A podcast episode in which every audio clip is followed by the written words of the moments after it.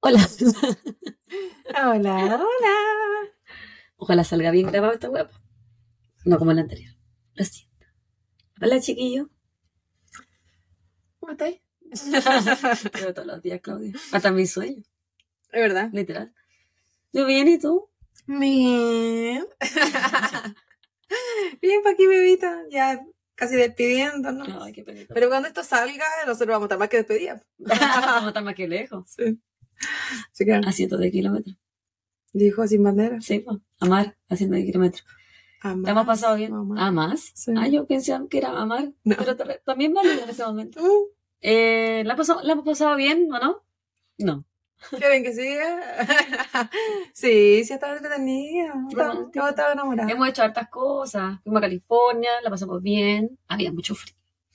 Sí. Estábamos. Yo no estaba preparada, mi ropa no estaba preparada para Y tampoco, porque igual guardé como esperanza. Era, y al final terminé saliendo como una vagabunda.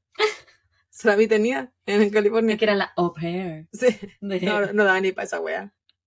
A la vagabunda. Pero la pasamos bonito. Sí, vimos estuvo hartos parques. Hemos comido muy rico. Y hemos ido a hartos parques. Sí.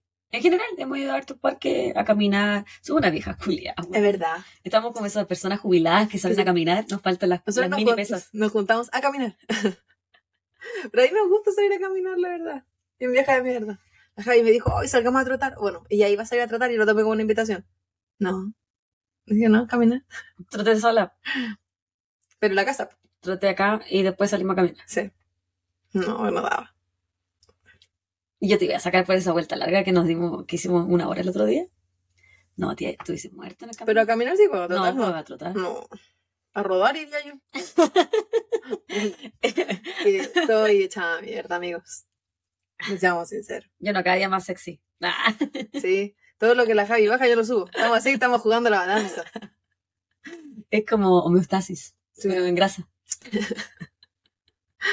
verdad.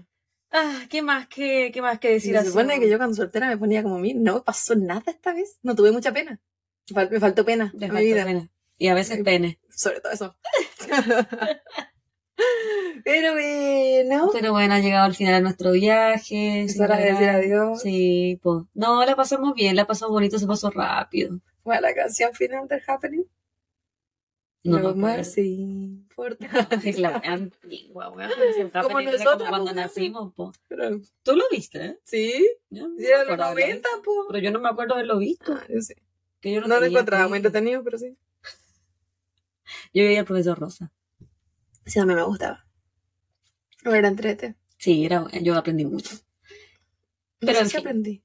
En fin, hoy día estamos grabando, es viernes de la mañana, después vamos a hacer el último en vivo. La nochecita. Eh, Bueno, después vamos a ver si seguimos haciendo en vivo en algún momento de la vida, pero por hay, hay por que ver. separado. hay que gestionar. Sí, po, oh, y vamos a revelar tu cuenta personal. Eh, Me voy a volver famosa. al fin. Puedo empezar a revelar el OnlyFans. Yeah. Unir. Donar. Please. No se sabe que no existe. Y si no hacemos un OnlyFans solo para que no. ¿Te imaginas? Sí. ya, mandemos un saludo antes que nos Primero, ¿a ti pongamos qué estás bebiendo? Ah, chucha, estamos viviendo lo mismo, po. Bueno, no, po. Ay, tú estás tomando té ordinaria. Porque yo a dos, a dos manos siempre. Estamos tomando de esto vodka con sour. sí. Hacer un. Algo suave hoy día en la mañana antes de curarnos la noche. O yo. Sí. Todo ojo ayer porque no había nada para tomar. Sí, pues. Decepcionada. Sí, como, ¿y qué vamos a tomar hoy de la noche? Pero si no salimos a comprar. ¿Pero qué vamos a tomar entonces? Había que salir, pues, y tú no quisiste salir conmigo. Tú le dijiste que te dijo que no. Sí, pero es que ustedes digan, ay, que cómo vamos a tomar todos los días la weá, pero si estoy de vacaciones. Yo no dije nada. Si es algo, te puedes tomar y yo mi- te miro. Me- Así no me gusta la weá, puedo andar tomando sola. Ah, súper no. Cuando grabamos, es como tomar sola. No, po. si estoy acompañada. Ya. ¿Saludos o sin saludos? No hay que Eh, saludar a nadie. A nadie. No, siempre saludo. La a gente la- no se lo merece. Hoy hemos estado súper penca porque ya bien nos juntamos, nos juntamos. Pero no subí episodio el lunes pasado. Este jueves subí uno del live. No, hemos estado, pero como. Es que hemos estado ocupados con la vida. Sí. Sí, no y que se sepa, chiquillos, que si mi computadora es una mierdita. Entonces, Sí. editar ahí, de repente me toma el doble. Cuando veníamos de California, la Claudia intentaba editar en el viaje. Es imposible. Porque como íbamos a los saltitos con la manito ahí, tratando de cortar donde yo quería cortar. Cortaba más adelante, cortaba más atrás. Puta la madre. Pero bueno. Ya, el primer saludo de este episodio es para Easy Brito Astudillo. Nos escribió, me ha encantado el podcast. Estos últimos días lo he escuchado sin parar mientras preparo mis pruebas de la U. Me encanta que hablen de casos que no conocía, la forma de narrarlo y lo buena onda que son. Easy, un saludo para ti. Gracias. Nos esforzamos para que la narración sea entendible. Yo a veces siento, y esta wea tendrá sentido lo que estoy escribiendo. Me pasó a mí con el, con el último caso. Porque yo estaba juntando tres historias diferentes. Siento que redacto, como que me cuesta tanto redactar. O sea, mi mente funciona, pero yo no sé si el resto siente que es una buena redacción. ¿Me entendí? Sí, siempre se entiende. Sí. Al menos yo te entiendo. Mo- Deberíamos tomar clases, ¿verdad? No, Redacción. no, clase, por favor. Digo yo, po. Yo voy a tener que tomar muchas clases cuando vuelva.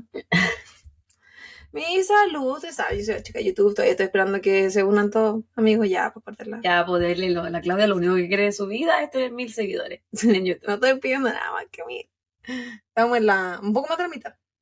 Ya, pues chiquillo, hágalo por la Claudia, no por mí. Y sí, eso lo merece. Javi pide Spotify. Ya. Igual han subido los 5 sí 4 no, se agradece, ¿eh? Es que ya entendieron el lema. Sí. Cinco sí, cuatro no, cinco sí. 5 sí por 4 no sirve. El saludo es alguien que nos escribió en el episodio de los 10 mandamientos, la secta. Los cabros que no usan jabón. La temporada pasada. Sí, pues, por pasada. Sí. Ya. Y nos pone. Me fascina. Ah, esta fue Lola Barte. Para nosotras Lola Berta. Para ti. y nos pone. Me fascinan los casos de sexta. De sextas. sectas. Te Sí. Me parecen unas historias tan increíbles. Ojalá hagan muchos episodios más de esto. Lo que Lola Berta no sabe es que después de ese tuvimos dos más. De, Sí, de cada temporada. Sí. Así Hay uno por temporada, po. Dos, o, o sea, sea, uno cada una una. semana por temporada de la dedicada a la secta, que a mí no me gusta. Sextas. A las sextas. A los cultos. a los cultos, a lo a la weá de seguir a la gente. Porque sigue gente. De los seguidores. Sí, pero nos pusimos un poquito más. No, sí, los mis dos casos eran terribles. Y más viva la gente y la otra. El segundo que hici- el de esta temporada que hiciste era, era terrible. Terrible. Mucha gente me que, explica. weona. Vos te, tú, tú te dicen una weá y lo hacís como con maldad. Yo te digo, Claudia, No, pero yo, porque yo la paso re bien viendo los documentales. po. pero tú, tú, tú misma te hacías ese daño y con ganas de hacerle daño a otra No, pero persona. siento que la gente que más me ha hecho daño soy tú y tu marido. Cuando tu marido me hizo hacer esa weá de Japón, que todavía me tiene contra ¿Y yo con qué? ¿Por qué te he hecho daño yo? Los West. Ah, ¿verdad? Oye, que yo me un daño a mí misma. O sea, no, se casó. Yo, ¿sabéis qué? Todavía pienso en esa weá. El libro que aún no leo que nos mandó la amiga. Eh, yo tampoco lo he leído. Lo intenté leer, eh, pero la pega y dije, no, ya. Es que me estaba leyendo el de la Mindy. Ah, ¿verdad? Entonces voy a la mitad en ese, porque lo terminan de la Mindy para empezar con ese. Quería poner un poquito de alegría a mi corazón antes de ponerme la tragedia. ya, dale. Mi siguiente saludo va para Anne. A-N-N-E y un rayito, como de Harry Potter. Hola chicas, me llamo Leslie y soy una chilena más viviendo en Estados Unidos. El año pasado una amiga me recomendó el podcast y no he parado de escucharlas. Y después nos manda de estos corazones. Me gusta eso, creo que no tengo ese bonito. Pasaba, eh, es de iPhone, Sí, Pasaba Android, a dejarles saludos y darles las gracias por la compañía que me hacen cada semana. Las escucho mientras trabajo, así que hacen un poco más llevadera la rutina. Aquí estoy esperando el en vivo de hoy. Esto fue la semana pasada. Saludos ¿estaba la amiga? desde Utah. No sé, pero le pregunté cómo se llamaba la amiga y ah, la amiga que le recomendó el podcast es nada más ni más menos que Connie Pardo. Un saludo Ah, para la Connie también. La prima de tu marido. Sí, po. Así que un saludo para las dos chiquillas que nos escuchan. Lo, deberíamos todos los chilenos en el extranjero escuchar podcast. Copas, podcast y crímenes, dije. Copas y crímenes, ya no sé ni hablar. Mi siguiente saludo es en el camino a las sectas. Es de Carmen Carmona Cabrera 2938. Estoy como con número de teléfono la wea. Nos pone Dios. Este caso no lo había oído nunca antes. Este es el de Edelweiss. Ay, qué terrible. No sé si darte las gracias o no, Claudita. Como, dice, Gracias. como dice la Javi, ¿por qué, Claudia? ¿Era necesario? Eh, Cual- Cualquier caso de abusos o crímenes es duro, pero cuando hay niños por medio, horrible. Aún así, gracias a las dos, el crimen y el sufrimiento no entienden de sensibilidades. Un abrazo. Sí, súper cierto. Pero ¿por qué, Claudia? Tú te ensañas. Tú hiciste, el- que si la gente supiera el caso que me mandaste de secuestro, te ensañas. Y no lo hice. Pero porque seguía la temática, po. Mm, y hay que ver esa sangrienta. Se supiera, si está la, esta cabra es maléfica. es mala. Igual que te mandé. Y yo mandé una cosa más livianita. El de Argentina, el de la mujer que, ¿cómo se llamaba? Mafalda. Ese también te lo mandé yo, po. Sí, pues. Pero no había niños. No. Pero ahí estaba terrible. Sí, porque ahí yo tenía problemas, no encontraba el agua que quería. Yo a veces, a veces, esta, este- esta semana, esta temporada he estado eligiendo la- las temáticas Sí. como semanales. Una no elegí yo, ¿cuál elegí yo? Ah, la de los adolescentes. ¿Cuál? Crímenes adolescentes. Ah, de los crímenes de niños, sí. Esa la elegiste tú. Ah, adolescentes. Bueno, pero en tu caso era la adolescente, la mío las niños. Sí, las, las chicas criminales. Las Slendermans. Ya, pues. ¿Estamos estamos- listas? Sí, yo estoy lista. No leáis la cosa que escribí. La idea es que sea una sorpresa. No sé como tú. Que el en vivo, en vez de tomarme atención, estaba intentando leer. Y no lo entendías, porque me di cuenta. Lo O sea, que pasa es ¿Qué que es lo que dejas, diferencia ti y a dejas a la más dispersa haciendo múltiples tareas. Ya sabes que no sé ni hacer ni una. Mm, y tenía que leer mi... Para, para saber lo que venía. El Me preguntáis cosas que yo había dicho, porque iba leyendo atrás más encima. Oh, pero que No, la ¿cómo gente me distrae. Ya hoy día en el en vivo leo yo, po, para, para- Pero si me dijiste que tenía que leer yo. no sé, pues lo leo yo, entonces usamos tu celular y yo lo leo para no distraerme. Está. Ya, hoy día vamos a hablar de triángulo amoroso. Como el nuestro. ¿Cuántas veces estaba en triángulo amoroso? Sin querer queriendo. Lo tuyo era como un pentágono amoroso. Sí. pues. Bueno, nadie, no, nadie me preguntaba si quería participar, yo estaba dentro. Esta weá, uno no. ¿qué? Sí, ya yo fui a Kinder y me enseñaron a compartir, pero esa weá fue un abuso. Qué juego. Ay, no sé si acercarme al micrófono o no. Yo ojalá se escuche bien, si no. va a Espera, tener que estoy casi sí, porque todavía tengo que arreglar el audio del otro weá. Hola. Ya. Entonces, triángulos amorosos y vamos a comentar la historia de Denira Monique Smith. De Nira. Denira. Denira, un nombre yo no lo había escuchado antes.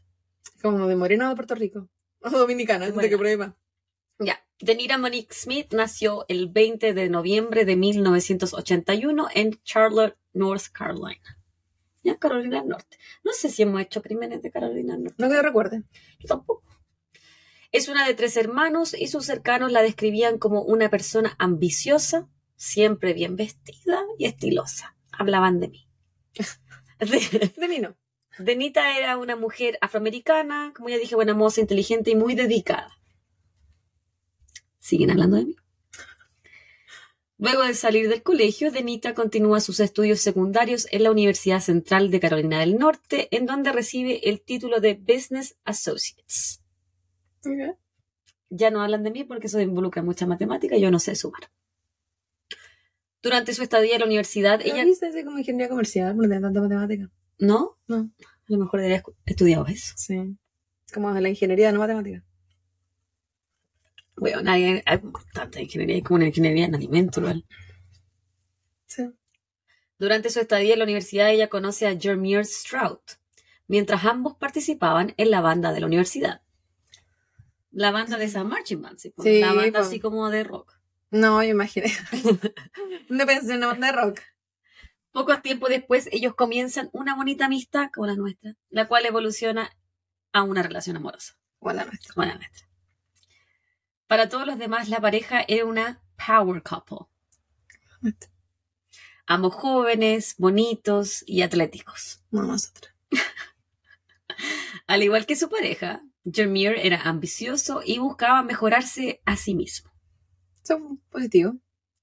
Años más tarde, cuando ambos culminan sus estudios, Jermier se va a la ciudad contigua de Greensboro para convertirse en policía. Cada uno con sus metas. Salud. Yo no. ¿Por qué te van a la universidad para después ir a ser policía? Eso no lo entiendo. Porque tú puedes salir del colegio a ser policía directamente, po. Sí, no sabemos si posturó a la escuela y no quedó antes. Mm. Y quizás el tener un, un bachelor degree, porque tenía un bachelor associate. No sé, no decía. No, no lo Pero busqué. dijiste business associate. Ella. Ella, ah, él no salía. Claro, porque puede ser que cuando entran ya con un título, así como en Chile la PDI, Mm. tienen otro rango. Otro rango. Denita, por su parte, decide continuar con sus estudios en la misma universidad y entra a un programa de posgrado en búsqueda de conseguir su máster's. Pero ella tenía un associate. Sí. Ella sigue estudiando. Ah, ya, termina el bachelor y quería hacer el master. Sí. A ella le va increíblemente bien en todo lo que hace. Incluso en un año decide tomar fotografía y periodismo y dentro de poco tiempo a ella le va tan bien que se gana una beca para hacer un internado en el New York Times. Cacha.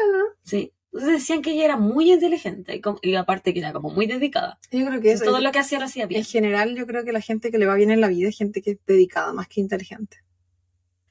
Esforzada, Sí, constante. pues, eso me refiero con dedicada. Sí. A pesar de encontrarse en ciudades distintas, la pareja continúa su romance. Y en noviembre del 2006, Jermier le pide matrimonio a Denita. Todo parecía ir viento en popa para la pareja. Y también en lo personal para Smith. Ella decide quedarse en el campus universitario durante el mes de enero para continuar sus estudios a pesar de que había muy poca gente. Recordemos que esta es una fecha que se llama Winter Break, donde se da descanso a los estudiantes mientras se celebran las distintas festividades entre diciembre y enero. Como tres, cuatro semanas. La de enero, aparte que es cambio de semestre. ¿En, en- en enero termina el semestre o en diciembre? En diciembre. ¿En diciembre? No, sí, porque el- a la última semana de enero es cuando empieza el semestre. Ah, ya. La mañana del 4 de enero desde- del 2007, pasada a las 8 a.m., la policía de Durham recibe una llamada a la línea de emergencia del 911. O sea, ¿dónde va esto? Michael Hedgepeth, el director de mantenimiento, hace este llamado telefónico luego de escuchar lo que él creía era un disparo. Durante la llamada telefónica, Michael dice que al escuchar el disparo, él se subió a su auto y manejó hasta el edificio 1100, donde él cree proviene este disparo. Él no ve nada fuera de lo común, pero sí observa a una mujer joven, afroamericana, salir del edificio. La mujer se notaba nerviosa, estaba tiritando y lloraba. Cuando esta mujer se sube a su auto color rojo oscuro, color borgoña, Michael se le acerca. Le pregunta si está bien y si escucha un disparo. La mujer consternada responde que sí, que le tenía miedo a las armas, y luego de esto se va. Es luego de esta conversación que Michael llama a la policía. Cuando llama al 911. Ujú.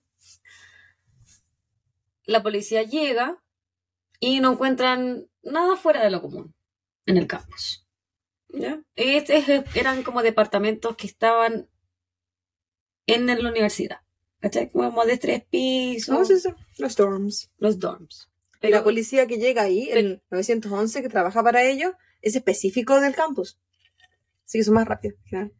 Michael también describe a la, a la policía su interacción con esta mujer, las características físicas de ella y su auto. Pero creo que la- eh, de- eh, no era, estos departamentos no eran dorms, sino que eran departamentos muy cerquita del campus. Eh, Sí, pues, no, sí. Como Entiendo, pero siguen siendo como siguen de... siendo parte de la universidad. Sí, pero son como departamentos independientes, porque los dorms tú compartís con gente, obligatoriamente. Son como más de persona común y corriente, departamento. Son como más, como internados. Ah. Pasadas las 10 a.m. de esta misma mañana, se realiza una segunda llamada al 911. Esta vez es un residente el que llama, el cual al salir de su departamento ve a una mujer tendida a los pies de la escalera fuera de los departamentos. Él llama al número de emergencia y les dice que piensa que esta mujer ha sufrido una caída, que no responde a sus llamados y consulta con el telefonista si es que puede tocarla para obtener su tarjeta de identificación. A lo cual la persona al teléfono responde que sí. La mujer en el suelo no tenía pulso, según la persona que, que estaba llamando al, al 911, y la logra identificar como Denira Monique Smith, de 25 años. Denira. Al llegar la policía al lugar, determinan que Denita había fallecido y que su causa de muerte no era un accidente bajando la escalera. A Smith le habían dado un disparo fatal en la nuca. La espalda, es traicionero. De esta forma, los investigadores comienzan a unir hilos. El primer llamado al 911 era sobre un disparo o un sonido de disparo por lo que lo más probable es que a esa hora se haya cometido el crimen. Como es típico en un procedimiento policial, los detectives comienzan a interrogar a los cercanos de Denita y a todos quienes la pudiesen haber visto ese día. Acuérdense que había poquita gente cerca del campo universitario. Cuando se enteran que el prometido de la víctima es un oficial de policía, esto les parece muy sospechoso ya que el solitario disparo que había provocado la muerte de Smith había sido ejecutado con mucha precisión. Yo, o sea, si yo te disparo en la nuca, lo más probable es que no le, ni siquiera la chunte. No sé ni disparar, no sé cómo se toma una pistola. Yo nunca he tomado una de verdad. Yo lo he tomado el cartucho que está y estaba la pistola dentro. Pero no. Ni siquiera me encima pensé que era otra wea. no sabía qué era. Jameer Stroud es interrogado por la policía. Su relato es poco específico. Dice que estuvo trabajando la noche anterior al asesinato de Denita y que esa mañana él se encontraba en Greensboro y no en Durham. Cabe destacar que estas ciudades se encuentran a tan solo 16 millas, lo que es más o menos 20 kilómetros de distancia. Algo así como Quillota la Cruz.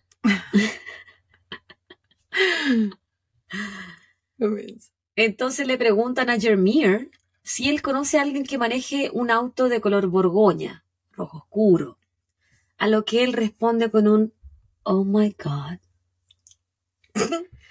Jermier le confiesa a los detectives que él sí conoce a una mujer que maneje este tipo de auto.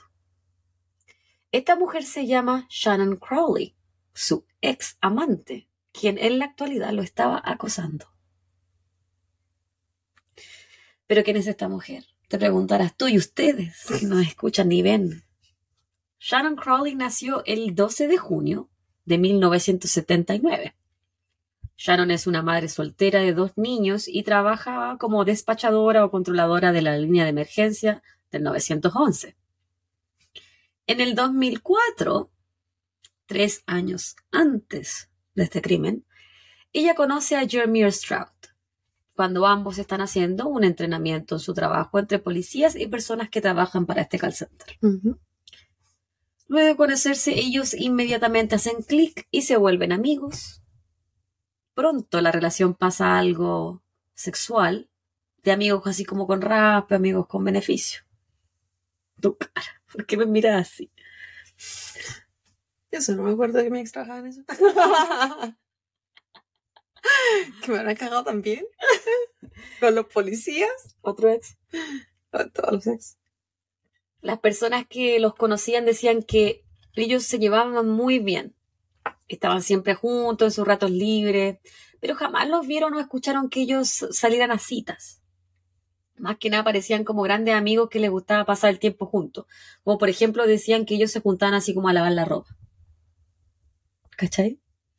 Pero aparte de la cantidad de horas que pueden pasar juntos ahí, pues. O sea, se supone que la policía no está todo el rato en esa cuestión, pero va cada cierto rato, tienen que hacer unos papeleos. Y aparte tú podías hablar, bueno, el que trabaja en esa weá puede hablar con ellos constantemente.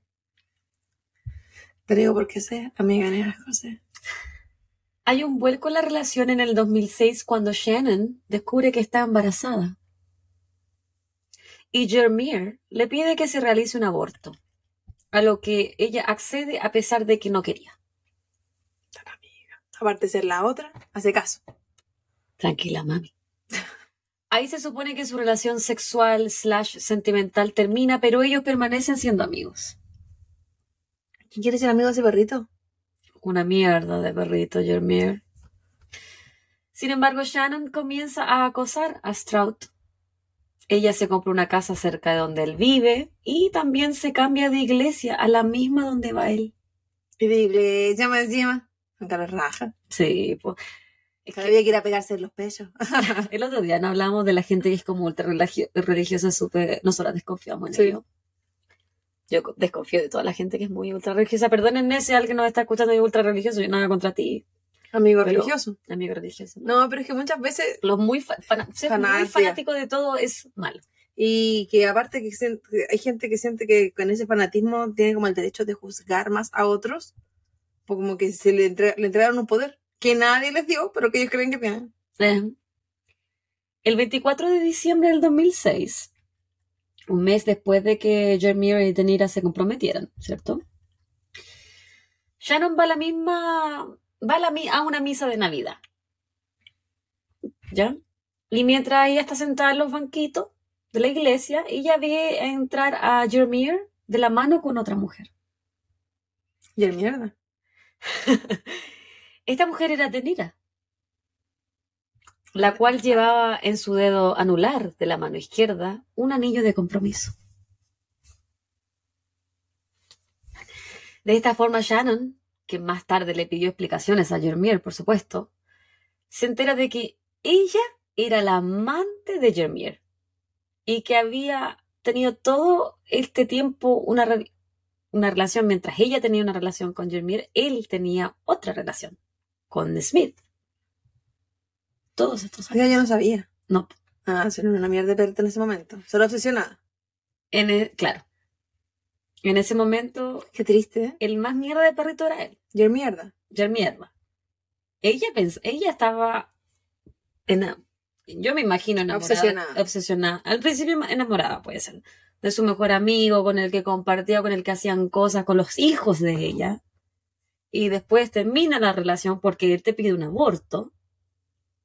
Pero sigue siendo amiga de este gallo. Después te enteras en la iglesia, weona, que el weón tiene no solo otra relación, sino que se va a casar porque tú eras la otra. Qué mierda. ¿Pero cuántos y el mierda hay en el mundo? Mucho, po. Dime a mí. Que los coleccionas. Sí, lo atraigo. Los detectives entonces viajan hasta Greensboro, donde vive Shannon y donde vive Jermierda, porque vienen en ciudades separadas de Mira. Y entrevistan a Shannon en su lugar de trabajo. Le preguntan qué hizo el 4 de enero y si ella conocía a Denira. Shannon responde que ese día ella llegó tarde a su trabajo porque uno de sus hijos estaba enfermo y lo tuvo que llevar al médico. Después de esto, ella esperó que llegara su niñera y se fue a trabajar. También consultan a Crowley si es que ella había estado alguna vez en Durham. Según Shannon, ella había pasado por ahí, pero que nunca había estado en la ciudad. Si me preguntan yo lo encuentro poco probable porque son ciudades contiguas. También al ser consultada por si tiene un arma, ella les dice que nunca ha manejado un arma de fuego, ya que les tiene miedo. A pesar de la historia creíble que le dice Crowley a los policías, ellos saben que ese día se vio un auto muy similar al de ella en la escena del crimen. Por lo que el 6 de enero investigan su auto con peritos, dos días después del asesinato de, de Denira. Ahí encuentran residuos de pólvora en el volante, Además de esto, un colega de Crowley le confiesa a los detectives que él le había vendido un arma calibre 38, 38 8 a Shannon un par de meses antes del asesinato de Denira. De forma paralela, investigan los registros telefónicos tanto de Jermier como de Shannon. De esta forma identifican que él sí estaba en Greensboro ese día, mientras que ella se encontraba en Durham aquel 4 de enero. De hecho, pueden identificar que su celular eh, hab- había estado muy cerca del departamento de Denita esa mañana. Shannon. Al parecer también, una mierda de perrita. Que amigas a veces no entienden que si se queda, bueno, la venganza no es buena, pero que si quiere hacer como algún tipo de descargar su rabia de alguna forma, no matando amigo. Eh, no contra la otra. De preferencia nunca matando, por favor. Nosotras estamos haciendo un disclaimer que nosotras no eh, apoyamos. apoyamos eso. No, pero es que si, o si quieres como liberar tu rabia de alguna manera, no, no me refiero a Contra ninguna, él, pues nunca contra ella. claro. Es que tiene que ser contra la persona que te mintió. Ella que tenía que ver la de Anita, pues nada, pues si ella ni siquiera sabía que tú existías. Aunque hubiese sabido, aunque supongamos que la Benita hubiese sido la otra, ¿por qué contra ella si quieren tu pareja? Es verdad. Es súper pecado cuando uno conoce a esa tercera persona. Y tú dices, puta, me conoce y más encima se mete con mi pareja. Pero uno igual no te debe nada. Tienes que hacer que fuera mi hermana, bueno, tengo tú, o mi mamá. Mis hermanas jamás me harían eso. Mm, Entonces, como sería como la única forma que uno diga, ah, mira lo que me hiciste tú. Claro. Pero si no, siempre es él. En nuestro caso, él. Él ya, no sabemos. Como ayer cuando hablamos lo del Arnold, de ah, Arnold Schwarzenegger. Arnold Schwarzenegger, que tú me decías, ¿y qué pasa si yo tengo un hijo que es igual al Esteban? Yo te, te quise matar en ese momento. Porque estábamos hablando de que el- la esposa de Arnold le preguntó cuando se dio cuenta, estaba viendo el documental de él, que cuando se dio cuenta de que lo estaban engañando, o sea, no, habían pasado muchos años, pero en, en terapia de pareja le preguntó Si el hijo era de él. si el hijo que tuvo la nana era de él. Un hijo que era idéntico al Arnold. Entonces la Javi le, le preguntó si es que acaso la señora tuvo dudas antes. Yo le dije que, aunque no quizás no tuvo dudas, pero a medida que el niño fue creciendo y era cada vez más igual a él, quizás a esa señora, la, ex esposa, le creó dudas. Porque no necesariamente uno tiene que tener desconfianza a esa tercera persona. Y por eso yo me puse como ejemplo, porque sé que la Javi no desconfía de mí. Entonces le dije, ¿qué pasaría si yo tuviera un hijo que es igual al Esteban? ¿Ella desconfiaría en algún momento porque es igual? Y ahí te quise matar. Y ahí le creé un nuevo hoyo de inseguridad donde cayó lentamente rodando. Una persona ya insegura, Así como, no, bueno, sí. problemas del abandono. Ahora no solo tengo que perder a mi marido, sino también te tengo que perder a ti y el amor de mi vida. a tu marido. ¿no? Sí. Pero era como para, para ejemplificar a alguien que uno no desconfía, porque no desconfiaría en ningún caso, pero que después ante pruebas como concretas. tipo, ¿Qué más concreto que ¿cuál es la posibilidad de que uno tenga un hijo que sea igual a otra persona? Porque el hijo de, Arnold Schwarzenegger es igual a él. Bueno, volviendo a la, a la historia, con esto, con el saber que el celular de Shannon estaba en la ciudad, que ella había mentido al respecto, más, eh, más el hecho de que ella había mentido en la interrogación sobre otras cosas y que se encontró pólvora en su vehículo, los detectives la arrestan el 9 de enero en la casa de la hermana de ella. Ella no se muestra para nada preocupada, no llora, no muestra ningún tipo de sentimiento o culpabilidad. Algo un poco impactante porque sus hijos se encontraban en el lugar al momento de ella ser arrestada. La vieron siendo arrestada. Y niños pequeños, no me acuerdo qué edad tenían, pero menos de 10. Fático esa weá. El trauma que crees ahí, loca. Incluso cuando a Shannon le toman su foto de arresto en la comisaría, ella sale sonriendo. Porque antes muerta que sencilla. Sí, y tengo la foto. La vamos a ver cuando sonríe. Ahora, sí. Tres semanas luego de su arresto, Shannon sale libre bajo fianza luego de haber pagado cerca de 75 mil dólares. Bueno, ¿Y yo de no- dónde no esa sé. plata? No lo sé. La gente que trabaja para 911, sepa, no ganan bien. Ganan súper mal, en verdad. No sé. Una vez en libertad, ella vuelve a la estación de policía, pero esta vez acompañada de su abogado. Aquí, Shannon le indica a los detectives que la historia no es como ellos creen que es. Shannon acusa a Jermier de estar acosándola a ella y que si ella había mentido sobre tener un arma o no, era porque ella había comprado esta pistola para protegerse de Jermier que la amenazaba. Sin embargo, ella nunca había utilizado esta arma, según ella, dado que ella le tenía miedo a las pistolas y había tomado la decisión de tirarla, pero no especifica en qué lugar se había deshecho de la pistola. Además, Crowley comienza a, a contarle una historia a los detectives y confiesa que sí, ella sí estuvo en Durham esa mañana. Pero que había ido obligada. Jermier la llevó forzadamente hasta el edificio de los departamentos donde vivía Denira. Luego de esto, él se había bajado del auto, llevándose consigo mismo el celular de Shannon y las llaves de su auto. Jermier entró al edificio donde vivía Denira. Pasaron un par de minutos hasta que Shannon, quien se supone aún se encontraba en el auto, escucha gritos. Por lo que ella decide bajarse. ¿Había cámara? No, no había cámaras. Suertudos. Entonces ella decide bajarse del vehículo a investigar qué estaba pasando. Segura que te La investigadora le dicen ahora. Es aquí cuando él, Jermier, o Jermierda. Yo cada vez que digo Jermier, tú tienes que decir Jermierda. Ok. Ya. Él sale del edificio, se sube al auto por la puerta del conductor, por el lado del conductor. Y Shannon, que estaba fuera del, auto, porque se había bajado, se supone, intenta subirse, pero las puertas estaban cerradas por dentro. Ya intenta en la puerta. Entonces Shannon le dice a Jermier que no puede entrar. Y él, en vez de abrir las puertas del auto, lo que hace es pasarse desde el asiento del conductor al pasajero y le dice a Shannon que se suba por la puerta del conductor. ¿Qué? Una vez ella al volante es cuando se encuentra con el trabajador de mantención del lugar, este caballero Michael. Y esto, según Crowley, explica por qué había rastros de pólvora en el volante de su auto. Porque él se había sentado ahí primero. Y después se había movido y ella se sentó ahí. Se tendría que haber por los dos lados, pues. Exacto, mi querida Susie. Pero esa parte nadie la menciona. Entonces no era Shannon la asesina de Denira, sino que Jermier Mierda. era el culpable. Cuando los detectives le preguntan a Crowley por qué ella accedió a acompañar a Jermier, Da. ella les dice que él la estaba amenazando a ella y a sus hijos. Por supuesto, Jermier niega todo. Es mierdita.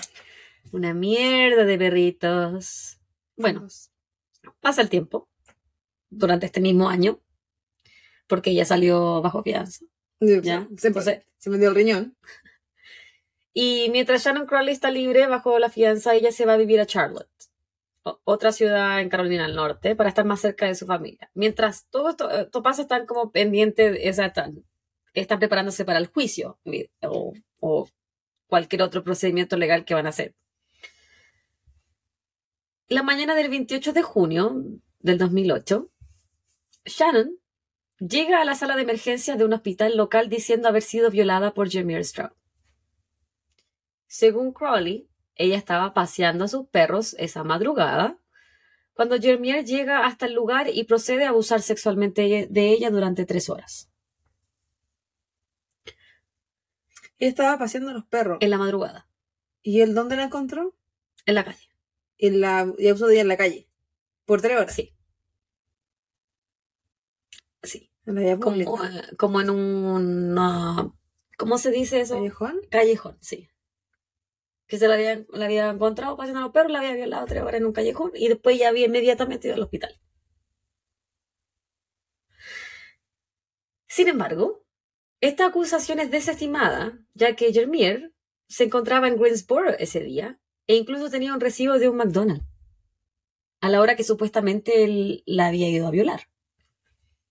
Según los investigadores, para poder llegar hasta Charlotte, Jermier tendría que haber manejado a una velocidad cercana a las 120 millas por hora, sin parar ni siquiera las luces rojas, para poder cometer esta violación.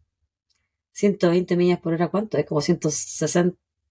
160 Si por 60 hora. son 120, pues. ¿No? 60 millas por hora son 120 kilómetros por hora. Si 60, 60, 65 es lo máximo en carretera acá. Que son como 120 en Chile. Sí. Ya me estoy hablando de casi el doble de eso. Vale, 200, 200 kilómetros por hora. Sí. Por calle incluso, po, por roja, pasando de todos los semáforos. Por eso hay que ir al McDonald's y, con- y conservar los recibos. Este tú me decís, porque yo guardo los recibos. Ya, pero guardar el recibo pura wea. No importa, si se sabe dónde estoy en cada momento de la vida. Tengo pruebas. Esto es lo que comí. Aquí estuve. Además de eso, el kit de violación había sido negativo de semen.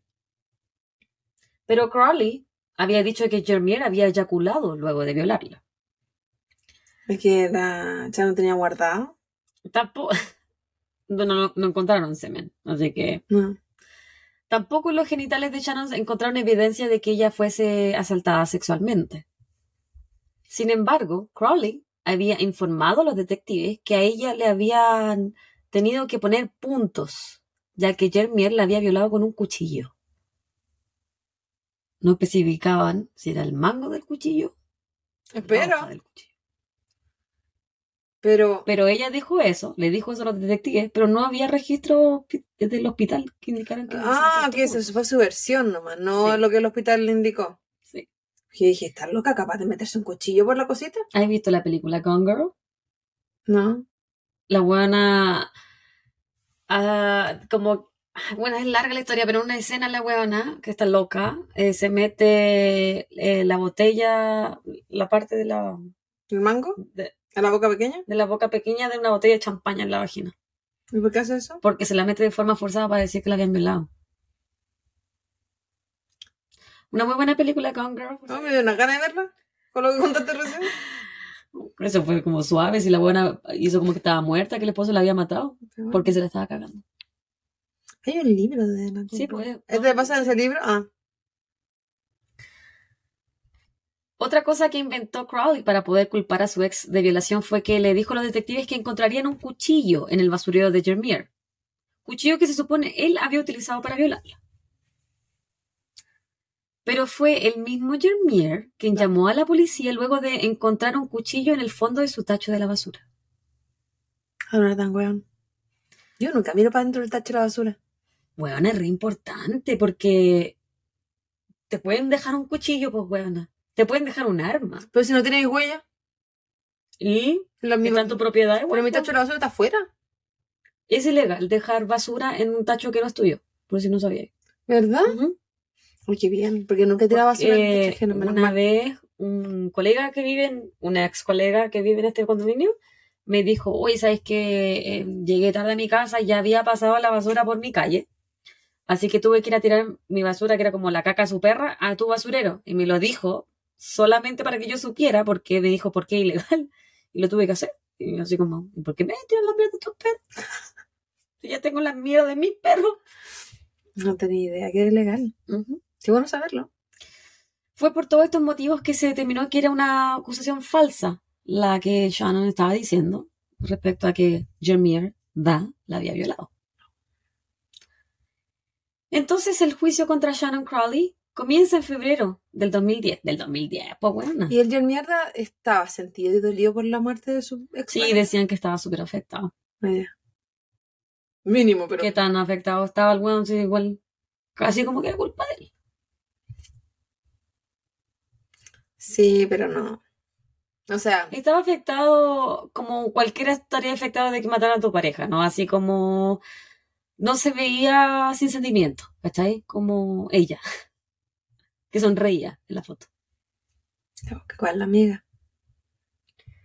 De acuerdo con la fiscalía, Shannon estaba obsesionada con Jermier y acosaba a Denira por celos, ya que esta última tenía lo que ella quería, su hombre, El John Mierda. el Jermier. ¿Qué? ¿Pechuita de oro? Y que, ¿sabes que Yo encuentro que Shannon era una mujer atractiva, Jermier no lo encuentro atractivo. Pero no viste debajo de sus pantalones. ¿Qué es lo que tenía este hombre? porte mi antebrazo. No, uno no sabe. Cara ¿Por vemos, pero no sabemos. Porque la gente se obsesiona. De repente el simple hecho de no ser la elegida hace que se obsesionen. po.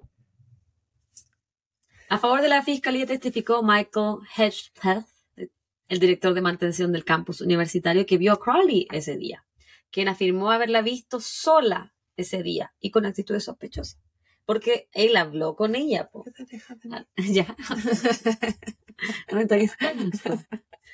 Él, habló- él, pues, le golpeó la ventana del conductor y ella estaba sola, pues bueno, si el weón estaba en el, en el asiento del pasajero se ve, pues. No como que el weón se- Ah, porque lo otro que había dicho ella era que él se había acostado hacia atrás en el asiento. Por eso el, este gallo cuando fue a hablar con ella eh, no había visto a Jermier en el auto. Mentirosa, la weón era mentir más mentirosa que una. Y harto de 100. que inventé toda esta historia porque las personas no existen. Jeremy mierda no existe. También tomaron el estrado los peritos forenses, quienes dijeron que Denira había muerto de un único disparo en la nuca con una pistola calibre 38 y que a pesar de que Crowley mintió inicialmente, ella sí poseía este tipo de arma, de la cual más tarde se había deshecho. Sí, pues se la vendió el compañero. Por su parte, Jeremy Stroud tenía dos armas de fuego, ninguna de las dos diseñadas para poder disparar una bala calibre 38. También gracias al uso de antenas telefónicas se determinó que el celular de Jermier se encontraba en Greensboro el día que Denita fue asesinada. Por lo cual, en verdad, él nunca había sido un sospechoso real de este crimen. Claro, por algo tomado tenía la otra que tuvo que vender el riñón y no él, pues. Él conservó sus riñones. A diferencia del celular de Jermier, el celular de Shannon Crowley fue localizado tanto el día antes del asesinato como el mismo día en lugares cercanos al complejo de departamentos donde vivía Tenira. O sea, sí la había estado siguiendo. También el Estado presentó como evidencia en contra de Shannon sus alegatos de violación en contra de Jermier y los jurados escucharon cintas que la misma Shannon le había entregado a sus abogados como evidencia de que Jermier tenía que ver con el asesinato de Denira. En estas cintas de solamente audio, se puede escuchar cómo Shannon habla con un hombre por teléfono preguntándole si acaso también la va a matar a ella. El supuesto Germier, al teléfono, le dice que sí, y que si no se calla, ella también va a ser asesinada. Sin embargo, la voz que se escucha es evidente que no es la de su expareja, ya que la voz de Jermier Stroud es una voz ronca, muy distintiva y no así la de la cinta. Y era como tan falsa la weá. Me vas a matar a mí, ¿cierto? Sí. como cállate o te voy a matar a ti también, como muy... Cállate, perra. Era como tan falso, era como tan confiado. Toda esta evidencia demostraba un patrón de mentiras de Shannon Crowley y sus múltiples intentos por inculpar a Jermier Stroud. La fiscalía hizo hincapié en que Shannon tenía una explicación para todo y que se fijaran en los hechos y no en la historia ficticia que presentaba Shannon Crowley y sus abogados defensores. ¿Qué? ¿Dónde estaba sacando la plata la, la vendedora de riñones? No lo sé. El jurado deliberó durante siete horas, durante un periodo de dos días. Shannon Crowley, de 28 años, fue encontrada culpable de asesinato en primer grado y sentenciada a cadena perpetua uh. sin derecho a libertad condicional. Hoy le dieron duro. Sí. Y yo pensaba. Pero es que yo creo que el no remordimiento, las mentiras, el, culpar a otra persona. Obviamente la wea le iba a tener que. Sí, por el agravante. No estaba ayudando. aparte que lo había planificado, pues si la, la planificación. Comprar el arma. Deshacerse de la. Seguirla, weón. Vender su riñón. A mí me dio pena porque. ¿Te lo dijo? Sí, porque ella tenía 28 años, era súper joven. Y tenía dos hijos chicos. Eres mamá soltera. No, sí, ya, sí, loca, sí, pero lo que no significa que era mala mamá. Yo creo que sí, po. Porque si expones a tu hijo a ese nivel, si expones a tu hijo que llegue la policía y no te importa lo que eso le puede provocar a ellos, ¿cuál es tu responsabilidad como mamá? Dice el mamá no, no simplemente eh, es darle los servicios básicos a tu hijo, sino que es protegerlo. Y protegerlo significa no meterlo en ninguna de estas cosas, ¿cachai? Protegerlo psicológicamente, porque el daño a los niños actual, pero que no, eh, es irreparable. Ellos nunca van a quitarse de su cabeza que su mamá mató a alguien. O que al menos estuvo involucrada. que, a lo mejor le creen las historias que ella contaba. Y supongamos que le creen, pero que estuvo involucrada. Porque ella dijo que estaba supuestamente en el auto. Sí, pues sí, ella lo acompañó obligada, mientras él le disparaba a la ex y después ella se fue manejando. Porque él se pasó de asiento. Sí. La historia era tan chamullenta, era tan poco creíble igual. A pesar de que Jeremy Stroud no fue encontrado responsable de la muerte de Denira, los padres de Shannon sí expresaron su opinión de que el policía no era del todo inocente. No, pues lo que tú decís. Por su parte, el juez declaró que Jeremy Stroud provocó una tormenta perfecta y luego se alejó, lo que fue un hecho desafortunado para todos los involucrados. Y yo, sí, yo creo que, él fue el responsable. no, tú no te puedes responsabilidad por- responsabilizar por los actos de un tercero, pero él igual actuó de forma maliciosa. O sea, llevaste a una persona que ya estaba un poquito loca, por algo te diste cuenta que estaba un poquito loca porque te empezó a acosar a ti. Yo siento que si alguien me está acosando a mí, yo le voy a decir a las personas que yo quiero, porque si ellos me... eh, ¿Cómo se van a proteger? po? Claro. Y se quedó callado, po. Quizás no le sintió el... Quizás que pensó que ella no iba a Es hacer algo responsable peligroso. porque sus mentiras provocaron eh, o llevaron a, a que, a que esto ocurriera. Nunca hubiese habido una relación, un contacto entre la Denita y la Chan si es que no hubiese existido. ¿Verdad? Y quizás la, la psicopatía o el, la- lo que le pasó a la Chan nunca hubiese ocurrido, nunca se hubiese detonado si no hubiesen habido estas mentiras que la volvieron loca. O quizás sí, pero no con Denita, ¿cachai? La madre de Denira Smith le dirigió unas palabras a la asesina de su hija durante su sentencia. Algún día quizás te perdone, pero ahora mismo no lo hago y espero que te pudras en el infierno. Eres vil, no mereces ser madre. Simpático. Una vez escuché de una persona que estaba como en estas sentencias, creo que la fuera la Estivaliz, que dijo que ahora que era madre, ella entendía el daño que le hacía a otra madre al quitarle a su hijo, que fue el caso de los dos hombres que ella mató, Ujú. que nada la tuvo. Pero que, claro, pues si ella no se da cuenta de algo así, ya siendo madre, se supone que, que, que, que creáis como una empatía mayor. Una que ahora es madre y entiende por fin la empatía. La conoce. Que ahora que conozco sentimientos, empatía y ya no soy sociópata como lo era, estoy de acuerdo con esta señora. Sí. Con la Estivaliz. No, con esta La señora señorita Estivaliz. Señora Estivaliz, ya. Mis referencias. Heavy.com. Kill S y un episodio de Deadline del 2016. WRALnews.com. Showbizcorner.com. Murderpedia. TrueCaseFiles.com. Inquisitor.com. abc11.com y chillingcrimes.com.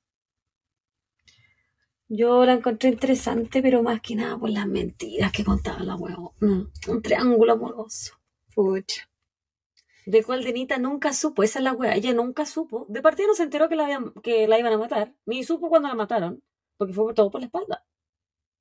No hubo una confrontación. ¿Ella se dio cuenta que la estaban siguiendo en algún punto o algo? Mm, No, no creo.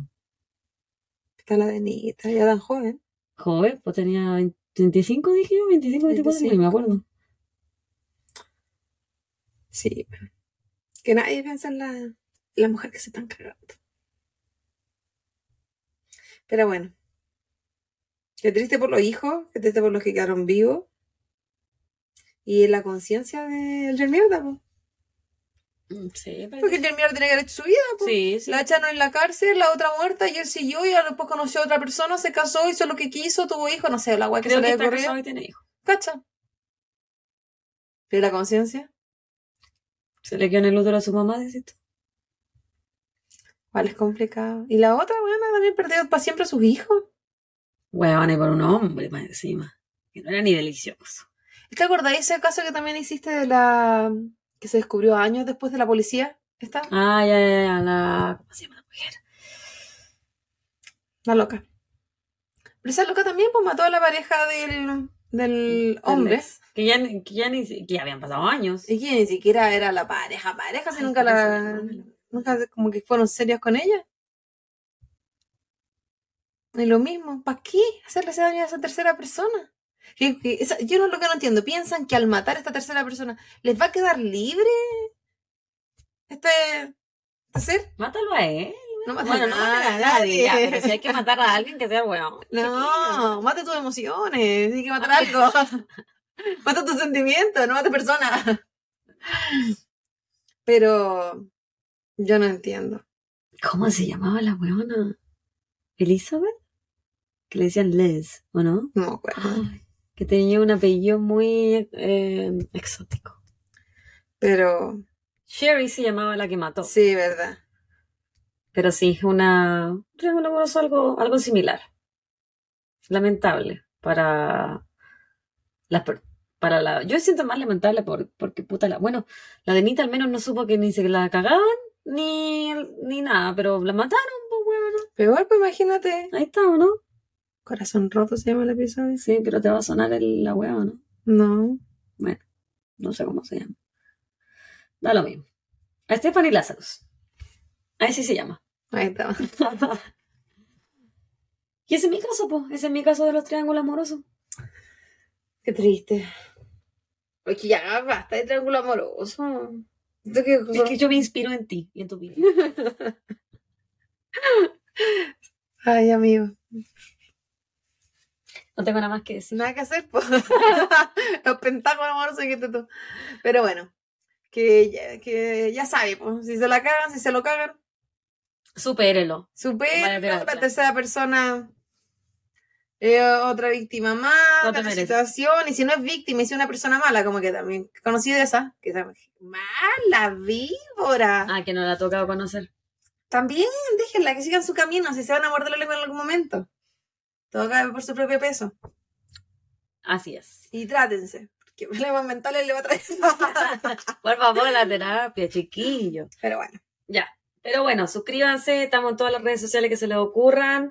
Eh, 5 sí, 4 no. Escríbanos si quieren un saludo. Nos quedan poquitos episodios esta temporada. Guaguita, qué bueno. Quedan poquito a poquito. Recuerden que en julio yo me, me retiro del mundo. y volvemos como en agosto. Con la, la temporada que sigue. Quién sabe. Se supone, dicen, dicen la gente. No sé si vamos a volver. En fin. Así que ya sabes, vayan a suscribirse, córtenla, 5 sí, 4 no, vayan a Spotify. Y, y vamos a ver, una de esas se hacen más lives. A lo mejor, pues. Se portan bien. Nos vemos. Quizá no tan pronto. Bye, bye.